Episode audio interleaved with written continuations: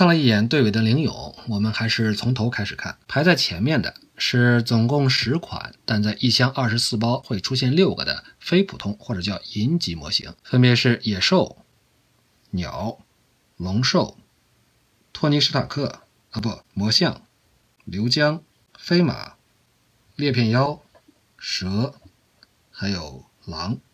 趁着金银选手去掐架，我们来看一下普通选手。大家也许会注意到，衍生物模型的底盘颜色就是它在万智牌中的颜色。普通级的模型是不是一定就小？像昆虫和仙灵，它们本身就是比较小的生物，模型自然是最小的。但在普通级的模型里，同样有像精怪、战士、海盗和灵勇这样大约四厘米左右的模型。最后问一个问题：这段视频中的银级生物少了一位，但它的确在本期中有所体现，而且在上一期中露了脸。猜猜他是谁？